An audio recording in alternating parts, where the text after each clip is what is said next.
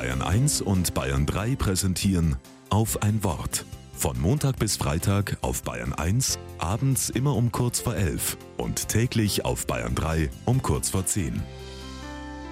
Mit Florian Isen. Eine Kirche am Sonntagmorgen. Auf dem Altar stehen viele weiße Kerzen. Die Pfarrerin zündet jede Kerze einzeln an und dazu liest jemand Helga, 85 Jahre. Jörg, 66 Jahre. Benny, nur wenige Stunden alt.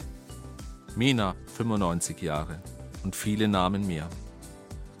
Morgen ist Ewigkeitssonntag in der Kirche. Ein Tag, der mich immer sehr berührt. Christen denken morgen am Ewigkeitssonntag an die, die schon gestorben sind.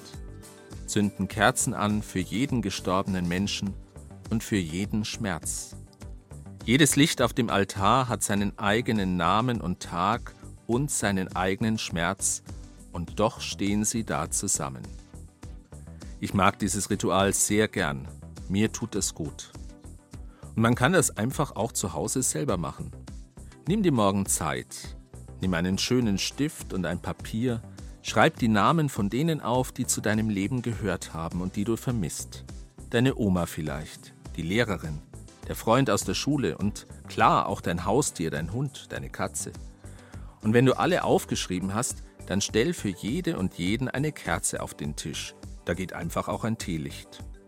Dann lies die Namen vor und zünde für jeden sein Licht an. Vielleicht auch ein Licht für die Menschen, die auf der Flucht oder im Krieg gestorben sind. Am Schluss leuchten ganz viele Kerzen. Nimm dir Zeit und schau ins Licht und hör dabei vielleicht eine Musik, die du magst. Gut möglich, dass die Tränen kommen. Tränen können heilen. Wenn ich dann in die Kerzen schaue und an meine Toten denke, dann fühlt sich's manchmal so an, als ob sie noch mal kurz da sind, jetzt bei mir. Und Gott ist auch da.